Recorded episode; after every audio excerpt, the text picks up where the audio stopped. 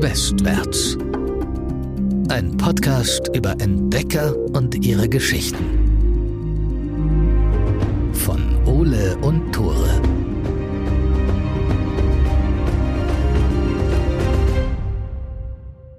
Moin, herzlich willkommen zurück zu Westwärts. Heute wieder zu einer Short Story und während es draußen über 20 Grad sind, alle Leute chillen draußen, machen irgendwas Cooles, sitzen wir hier im kleinen Raum und reden mal wieder über die Antarktis. Ich bin Ole.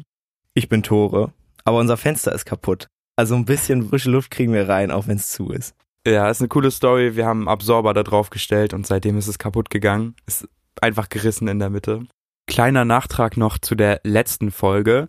Und zwar haben wir da live Waltran getrunken. Zumindest haben wir gesagt, dass es Waltran ist.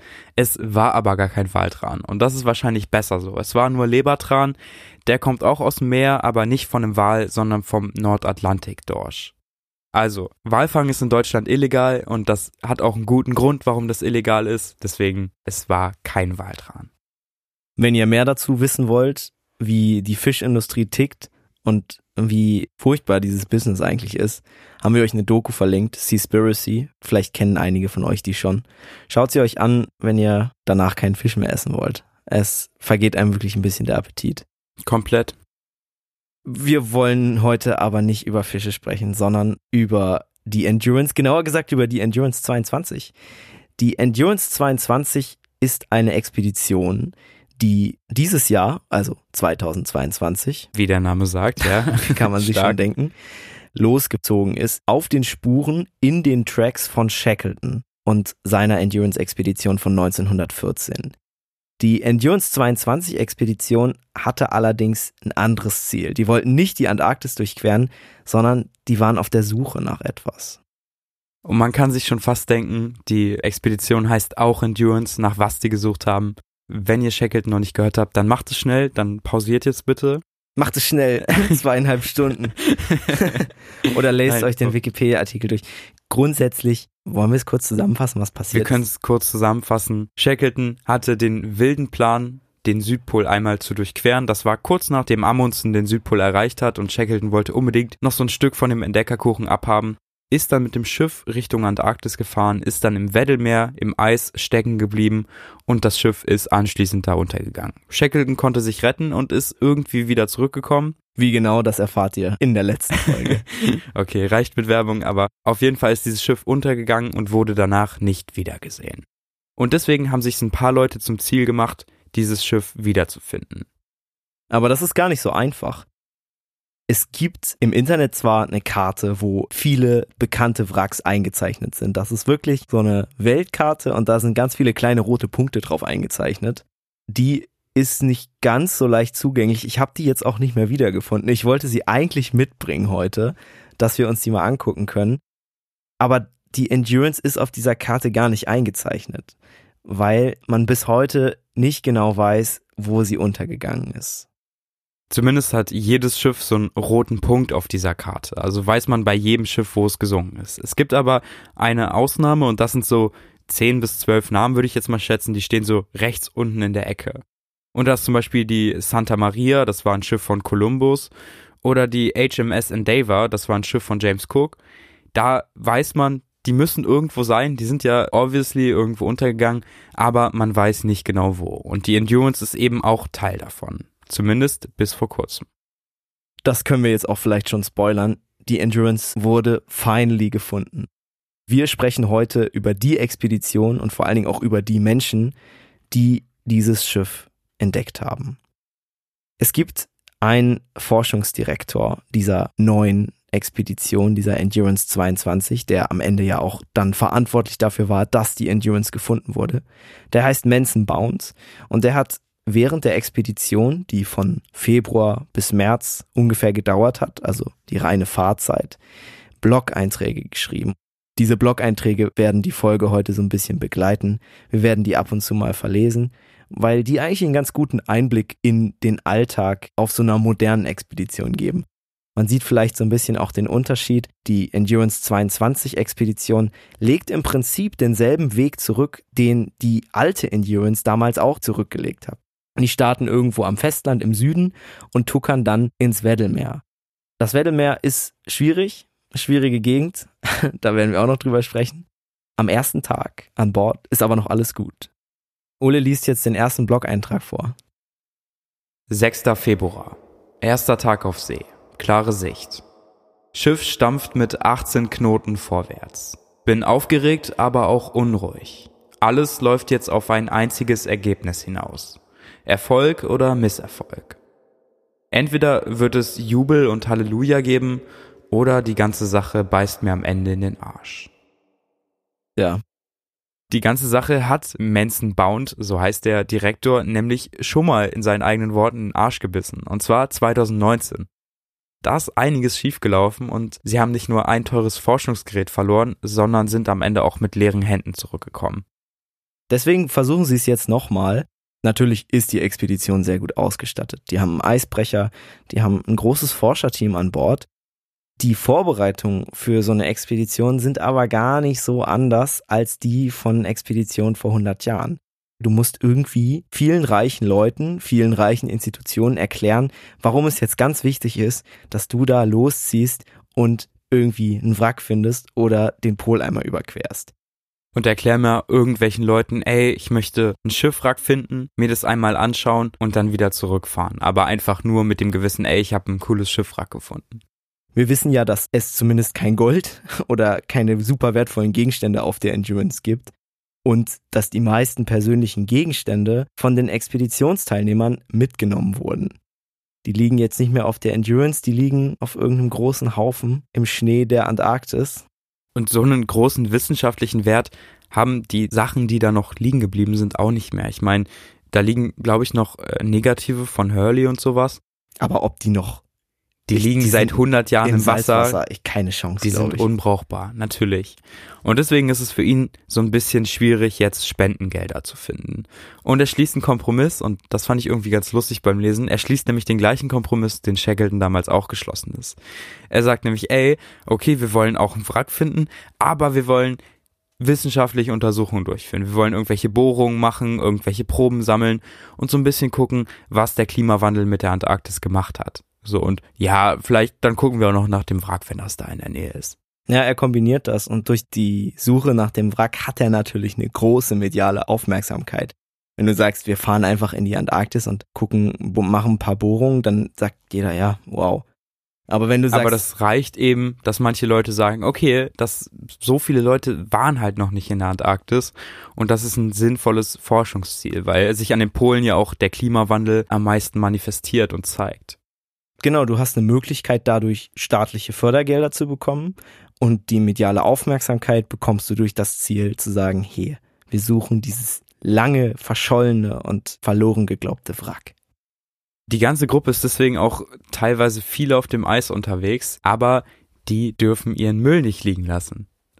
Ja, das, das, ist illegal in der Antarktis. Wenn ihr mal in der Antarktis seid, bitte eure Corny-Riegel-Verpackung müsst ihr wieder mitnehmen ey, wenn irgendeiner von euch mal in die Antarktis geht, dann schreibt uns auf jeden Fall. Bitte, dann laden ja. wir euch in eine Folge ein. Das habt ihr dann sowas von verdient. Auf jeden Fall lassen die ihren Müll nicht liegen. Das heißt, die pinkeln auch in blaue Kanister und nehmen den dann halt immer wieder die ganze Zeit mit. So, die können halt nicht mal in Schnee pissen, weil das schon Umweltverschmutzung ist. Shackleton hat seinen menschlichen Abfall im Schnee hinterlassen damals, vor 100 Jahren. Aber die hatten ja auch keine andere Wahl. Die waren in einer ganz anderen prekären Situation. Und Heute sind wir froh darüber, nicht über die menschlichen Abfälle von Shackleton. Nein, Shackleton-Pisse. Aber zumindest über die ganzen Gegenstände, die sie dort liegen gelassen haben. Unter anderem ja zum Beispiel auch die Endurance. Wenn man es ganz ärgerlich sieht, ist es ja auch Umweltverschmutzung. Einfach so ein Schiff da. Was für Assis haben da einfach ihr Schiff liegen ja, lassen? Ja, ich meine, da ist auch Öl drin gewesen, ne? Um die, um die Achsen zu schmieren und Kohle war auch ganz viel noch in der Endurance. Okay, man muss den Leuten halt zugute schreiben, dass das Schiff untergegangen ist und sie das ja nicht absichtlich ja, sie hatten, Ja, ja, das stimmt. Und heute sind wir froh drüber. Zumindest Manson Bound ist froh darüber, weil er die Endurance finden möchte. Manson Bound und sein ganzes Expeditionsteam, wir haben ja den Eintrag vom 6. Februar gehört, sind jetzt mittlerweile in den gleichen Regionen, in denen Shackleton auch unterwegs war. Shackleton damals in einem Rettungsboot, ziemlich im Eimer mit fünf anderen. Manson Bound geht's besser. Die haben gute Verpflegung, sind auf einem modernen Schiff unterwegs, haben eine Heizung. Aber die Gegend, in der sie unterwegs sind, war damals und ist heute auch immer noch eine der stürmischsten, wenn nicht die stürmischste Gegend der Erde. Screaming Sixties heißt, heißt dieser Breitengrad. Hört sich an wie eine verrückte Zeit. Ja, es stimmt, Screaming Sixties. Diese Screaming Sixties, also diesen Sturm, der da herrscht, das merkt auch die Endurance 22 Expedition schon in der zweiten Nacht. Manson schreibt dazu folgendes. Das liest du jetzt vor. Auch nochmal. Genau, gebt uns auf jeden Fall Rückmeldungen, wie ihr die Tagebucheinträge fandet. Wäre cool. 7. Februar. Leben an Bord läuft langsam in Routinen. Heute erstes Meeting mit den Eislotsen. Sie zeigen Daten von NASA und DLR-Satelliten. Momentan gute Eisverhältnisse, aber ein Sturm soll aufziehen. Es wird eine unruhige Nacht heute. Wenn ihr euch die ganzen Blog-Einträge anschauen wollt, wir haben den Blog verlinkt. Lest euch das gerne durch. Es ist ein bisschen wild, weil er am Anfang sehr viel schreibt und am Ende sehr viel schreibt. Dazwischen passiert dann nicht so viel. Das ist bei Tagebüchern ja häufig so. Also von daher. Es gibt auf dem Schiff, also auf der Endurance 22, ausgefeilte Satellitensysteme. Das hattest du ja schon im Blog vorgelesen. Damit kann man einen Sturm früh genug erkennen und kann dann drumrum fahren. Aber auch um einen Sturm herum hast du graue See. Und Manson, das ist ein erfahrener Unterwasserarchäologe, der hat schon einige Wracks besichtigt und kartiert. Der fragt am Abend bei der Krankenschwester nach Tabletten gegen Seekrankheit zeigt ja auch, dass die Bedingungen da schon heftig sind. Es gibt bei der Endurance trotz dieser modernen Technik nur ein paar Probleme, weil das Wrack ist besonders schwer zu finden und das nicht nur, weil es an der Antarktis ziemlich kalt ist. Es haben ihm ja auch viele Wissenschaftler davon abgeraten, das überhaupt zu machen, ne? Ja, es ist halt ein super blöder Ort, um dort nach einem Wrack zu suchen. Erstmal, das liegt in 3000 Metern Tiefe. Da muss erstmal ein Roboter runtertauchen. Das heißt, du siehst es lange Zeit überhaupt nicht. Und es liegt da eben auch schon seit über 100 Jahren. Die Meeresströmungen sind ganz tief, ganz unten, nicht so krass, aber über 100 Jahre können die halt ein Schiff ein paar Kilometer nach rechts oder nach links schieben. Es gilt bis zu dem Zeitpunkt, als es dann gefunden wird von Manson Bound tatsächlich als wahrscheinlich das am schwierigsten zu findende Wrack der Welt. Das Problem ist einfach, dass es keine verlässlichen Aufzeichnungen gibt, wo die Endurance genau gesunken ist. Frank Worsley, das war ja der Kapitän der Endurance, hat in sein Tagebuch damals reingeschrieben, wo es ungefähr war, also hat es ein bisschen geschätzt, aber wie genau das am Ende ist, weiß niemand. Und es ist ja auch überall Meereis. Das hatte ja Shackleton schon gemerkt, als er vor über 100 Jahren mit der Endurance stecken geblieben ist. Dort, wo sie dann gesunken ist, war fast das ganze Jahr über eine Packeisdecke. Das hat sich auch heute trotz Klimawandel nicht geändert. Die Expedition kriegt dann also genau dieselben Probleme. Es gibt da immer so eine Regel. Wer den ersten Eisberg sieht, der bekommt eine Flasche Wodka oder Sekt. Das ist zumindest bei solchen Arktis- oder Antarktis-Expeditionen voll oft so. Nur bei der Endurance 22, also diese Expedition, die jetzt nach dem Schiff sucht, die ist komplett alkoholfrei unterwegs. Also es gibt nicht mal was zum Anstoßen, wenn sie das Schiff denn finden. Ist auch Commitment, oder? Darf ich den nächsten Blog-Eintrag vorlesen? Du darfst. Schreibt auch gerne mal Tore-Feedback. Wollen wir ein Rating machen? Ja. Wer, wer liest die besseren Blog-Einträge? Okay, ich muss mich kurz vorbereiten. Tore hat äh, tatsächlich den damals gewonnen. Ich möchte nicht, dass diese Information an die Öffentlichkeit kommt. Ich glaube, ich packe mir da so Musik. Ich schneide ja die Folge und dann packe ich bei meinen Einträgen so Musik rein. Dann macht es so richtig sphärisch. Und bei dir mache ich einfach irgendwie ein paar Schnittfehler rein oder so. Das geht bei uns beiden ganz gut. Da kriegen wir genug Material. Schipper mit 17 bis 18 Knoten durch die westliche See. Etwa die Hälfte geschafft. Sechs vom alten Team sind auf dieser Mission. Ab und zu treffen wir uns nach dem Essen auf einen Kaffee. Die letzten drei Jahre haben uns grau gemacht. Und wir sprechen immer noch darüber, was letztes Mal so furchtbar schiefgegangen ist. Wir haben es am Anfang schon mal kurz erwähnt und wir erwähnen es hier nochmal. Bei der Expedition 2019, also drei Jahre davor, ist ordentlich was schiefgelaufen. Manson hat dann das unter der Prämisse, ey, ich schreibe das jetzt einmal in meinen Blog reingeschrieben und danach dann aber nie wieder erwähnt. Ich glaube, das war für ihn auch so ein bisschen so, jetzt sage ich das, dann gibt es keine Fragen mehr dazu und dann kann ich mit diesem Thema so ein bisschen abschließen. Menzel spricht da einmal drüber, ganz kurz. Wir sprechen da jetzt auch einmal drüber, was damals vor diesen drei Jahren so furchtbar schiefgegangen ist. Zu dem Zeitpunkt ist es sogar ziemlich genau exakt drei Jahre her. Das war am 11. Februar. Es ist gutes Wetter, wenig Eis. Sie sind quasi schon an der vermuteten Position des Wracks und suchen natürlich fieberhaft den Meeresgrund unter der Eisdecke ab. Das machen sie nicht selbst, sondern das übernimmt ein computergesteuertes Roboter-U-Boot, also unbemannt, ein sogenanntes AUV. Dafür hat dieses AUV verschiedene Sensoren an Bord, die selbstständig den Boden scannen und die Daten dann an das Schiff funken.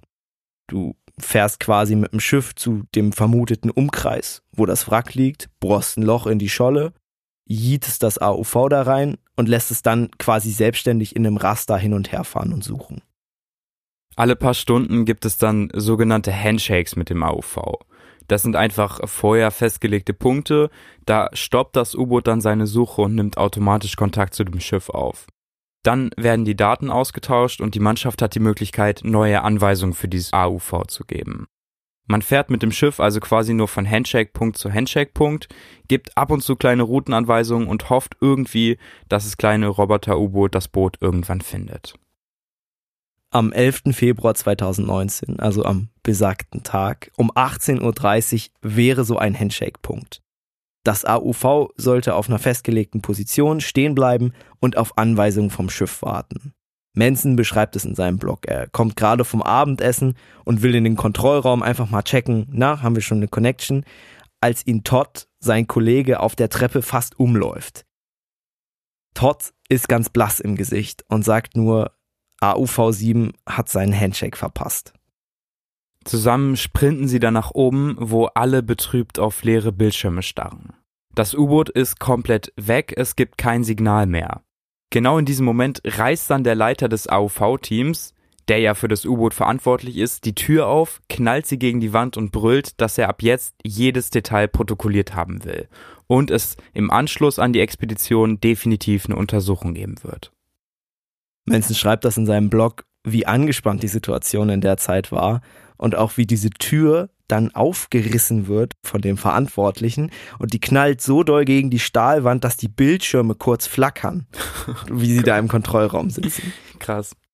Diese AUVs sind halt ziemlich teuer. Die werden in der Regel von den Firmen nur geliehen und da kannst du ja nicht zurückkommen und sagen, upsi, wir haben 10 Millionen Euro verloren. Das zeigt ja auch den Druck auf diese Expedition. Also wenn allein so ein Wasser Fahrzeug das schon Millionen Euro kostet und das natürlich im Eis verloren gehen kann. Du kannst es ja von außen nicht beeinflussen, was es da macht. Wenn es einen kleinen Softwarefehler gibt oder die Eisdecke an einer Stelle ein bisschen zu dick ist, dann ist es weg. Vor allen Dingen hatte die Endurance ja auch kein Gold geladen oder du machst irgendwie Cash mit dieser Expedition. Es ist ja eine rein wissenschaftliche Angelegenheit. Das heißt, du kannst auch nicht sagen, ey, wir haben euer Gerät kaputt gemacht, aber dafür haben wir genug Gold mitgebracht, sondern es dient ja nur der Wissenschaft an diesem 11. Februar in der Nacht suchen sie dann noch die ganze Zeit nach AUV7, finden aber kein Signal mehr. Das war ihr einziges Fahrzeug. Die Expedition muss abgebrochen werden und das ist natürlich ein riesiger finanzieller Schaden. Vielleicht ist das auch der Grund, das hat Manson ja in seinem Blog schon erwähnt, warum die alte Crew ein paar mehr graue Haare bekommen hat in der Zeit. Aber dieses Jahr soll es endlich soweit sein. Und wir haben es ja schon gespoilert, sie waren tatsächlich erfolgreich. Sie schippern noch einen guten Monat ungefähr rum, gucken, suchen mit dem AUV und am 8. März schreibt Manson dann wieder in seinen Blog. 8. März. Meine Damen und Herren, wir haben sie. In 3008 Meter Tiefe, nur etwa vier Meilen von der alten Positionsangabe. Sie steht aufrecht und stolz im Schlick exzellente Verfassung. Man sieht sogar noch die Lackierung. In meiner langen Karriere habe ich noch nie so ein kühnes und schönes Wrack gesehen. Ich glaube, Shackleton wäre stolz auf uns. Es gibt drei Fotos vom Wrack der Endurance, die veröffentlicht wurden. Wenn man das googelt, einfach Endurance 22 eingeben, dann findet man diese Fotos. Wir haben eins dieser Fotos mitgebracht. Man sieht auf dem Bild das Heck der Endurance. Man sieht ganz klar den Schriftzug in diese goldenen, gebogenen Buchstaben, darunter den Stern und es ist echt erstaunlich gut erhalten dafür, dass es seit über 100 Jahren im 3000 Meter Tiefe liegt. Man sieht die einzelnen Planken, es ist wenig Bewuchs Und es erinnert echt an so ein altes Piratenschiff. Es könnte halt echt irgendwo in irgendeinem Hafen liegen und man würde sagen, okay, das Schiff sieht ein bisschen ramponiert aus, aber man könnte das irgendwie wieder seetauglich machen. Normalerweise hat man ja dieses Bild von Schiffen, die so lange unter Wasser sind, die sind komplett grün. Also da kannst du kaum mehr Holz erkennen. Und da schwimmen einfach so ein paar Quallen lang. Und das war's eigentlich. Also man kann auch dieses Endurance noch perfekt lesen. Sie haben dann ein paar Fotos gemacht, ein paar Messungen gemacht, aber sie haben nichts genommen vom Wrack. Und wenn es nach Mensen geht, dann soll das auch genauso bleiben. Für ihn gehört das Wrack genau dahin und es soll möglichst nichts auseinandergepflückt oder zerstört werden. Er dürfte es ja auch gar nicht heben, wenn er könnte, ne? Sie sind in antarktischen Hoheitsgewässern unterwegs und die Antarktis, obwohl da diverse Länder Besitzansprüche hegen, gehört offiziell niemanden. Also alles, was in oder um die Antarktis liegt, ist Kulturgut der Menschheit. Offiziell darfst du es nicht berühren, nicht heben und musst es eigentlich so lassen, wie es ist. Trotzdem hat Manson Angst, dass irgendwann Menschen kommen, zum Beispiel reiche Unternehmer, um das Wrack kommerziell zu nutzen. Deshalb hat er auch bis heute die genaue Positionsangabe nicht veröffentlicht. Und deshalb ist es auch so schwer, überhaupt an Geodaten von Wracks zu kommen. Es gibt zwar diese Karte, die wir am Anfang erwähnt haben, mit den roten Punkten, aber auch dort sind die Positionsangaben nur sehr, sehr vage, weil eben immer die Gefahr besteht, dass irgendwelche findigen Unternehmer sagen, hey, da können wir doch noch Profit draus schlagen. Es gibt das auch, ne? Also zum Beispiel das Wrack der Titanic. Das war lange Zeit nicht genau bekannt, wo das liegt. Mittlerweile ist es bekannt und jetzt werden Touren angeboten. Mit U-Booten kann man da hintauchen und sich den Bums angucken. Ist irgendwie so ein zweischneidiges Schwert, ne? Also es ist toll, wenn sich Menschen dafür interessieren. Aber ich kann Mensen da ziemlich gut verstehen, wenn er sagt, er möchte das auf jeden Fall, dass es nicht kommerziell genutzt wird und dass es da auch nicht rausgehoben wird. Das Schiff sieht halt auch irgendwie so ein bisschen aus wie im Tiefschlaf. Und ich glaube, da hat es seinen Platz gefunden. Ich glaube, Manson hatte vor allen Dingen auch Angst, dass Leute Dinge klauen von der Endurance. Also es gibt zum Beispiel das Wrack der Costa Concordia. Ich weiß nicht, vielleicht kann man sich dran erinnern. Da ist ja auch mal was passiert. Und da sind irgendwann Diebe gekommen und haben einfach Sachen geklaut. Die haben die Schiffsglocke geklaut. Auch teilweise persönliche Sachen, die Passagiere da noch liegen gelassen haben. Das Problem sind dann ja wahrscheinlich nicht die Diebe, sondern einfach, dass es genug Leute gibt, die so sensationsgeil sind und die sagen, ey, ich kauf das, ne? Ich, ja genau, ich kenne diesen Namen, die, da ist irgendwas mit die Schiffsglocke Unglück verbunden. Der Endurance hier in mein Wohnzimmer. Und kann damit vor anderen Leuten flexen, so, ja, ne? Und ich ja. meine, wo so eine Nachfrage besteht, besteht halt auch immer ein Markt. Vielleicht tragen aber auch die ekligen Verhältnisse im Weddellmeer dazu bei, dass da niemand auf die Idee kommt, da hinzugehen und irgendwie Dinge zu klauen. Also hoffentlich wird die Endurance noch eine ganze Weile dort in Frieden ruhen.